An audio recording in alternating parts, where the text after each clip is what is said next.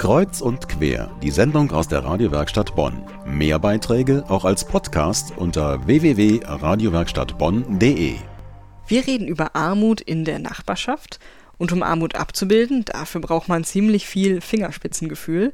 Das weiß auch Axel Gläser. Er ist Fotograf und gibt an der Familienbildungsstätte einen Kurs eben zum Thema Armut in Bonn. Guten Abend, Herr Gläser. Guten Abend, Frau Redel bei Fotografie und Armut, da habe ich sofort ein Bild im Kopf. Ein, ein Mann steht vor einem Mülleimer und sucht dann nach irgendwas Essbarem, seine Kleidung ist abgerissen. So ein Foto zeigt zwar drastisch die Armut, aber hat auch immer irgendwas ungeheuer Erniedrigendes. Wie bildet man Armut ab, ohne dass Menschen in der Würde verletzt werden?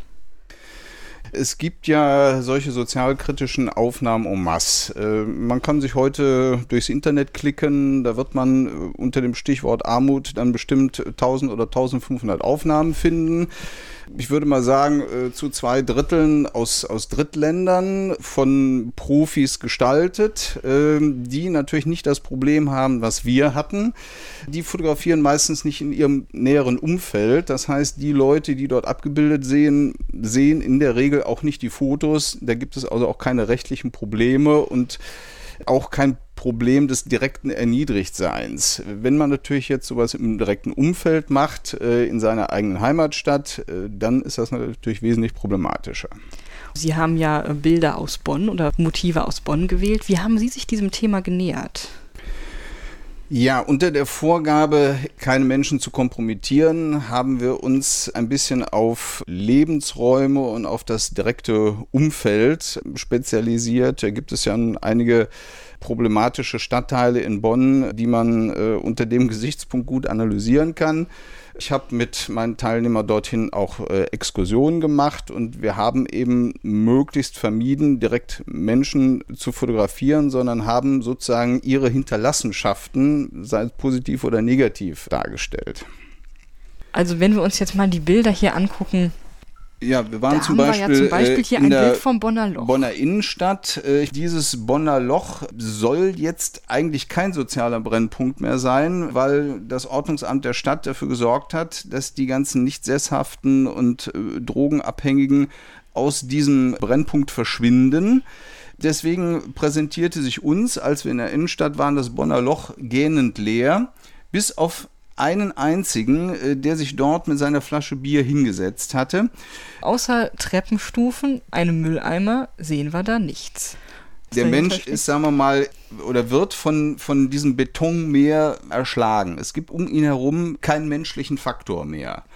Und das äh, ist ja schon bezeichnend, wenn sich jemand äh, sozusagen in stiller Zweisamkeit mit seiner Flasche Bier in eine solche Betonwüste setzt und das äh, für den Inhalt des Lebens hält. Ähm, ich denke, das hat äh, denjenigen unserer Teilnehmer, der es fotografiert hat, äh, irgendwo inspiriert und hat eben jetzt nicht versucht, mit einem äh, langen Tele äh, denjenigen formatfüllend aufzunehmen, sondern hat ihn wirklich quasi als kleinen Punkt in dieses Betonmeer reingesetzt.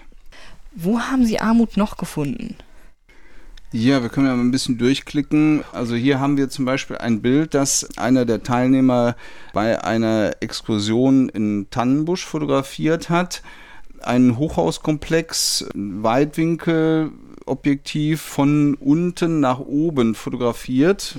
Und Sie sehen dort geschlossene Fenster, Balkone ohne Menschen und auf diesen Balkonen, also wirklich auf jedem Balkon, mindestens eine Satellitenschüssel.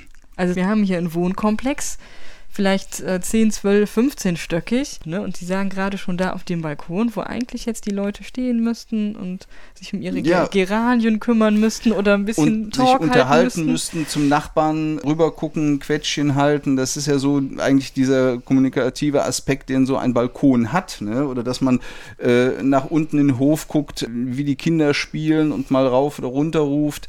Das fehlt eigentlich komplett, sondern die Kommunikationsader bilden hier diese Satellitenschüsseln. Das heißt, die Leute sitzen in ihrem Wohnzimmer äh, vorm Fernseher ja, und üben dadurch Kommunikation. Also es ist irgendwie eine Pervertierung des Balkons im modernen Wohnungsbauen. Ab Mitte Juni oder der dritten Juniwoche kann man sich diese Bilder auch ansehen, und zwar in der Familienbildungsstätte in der Quantiusstraße.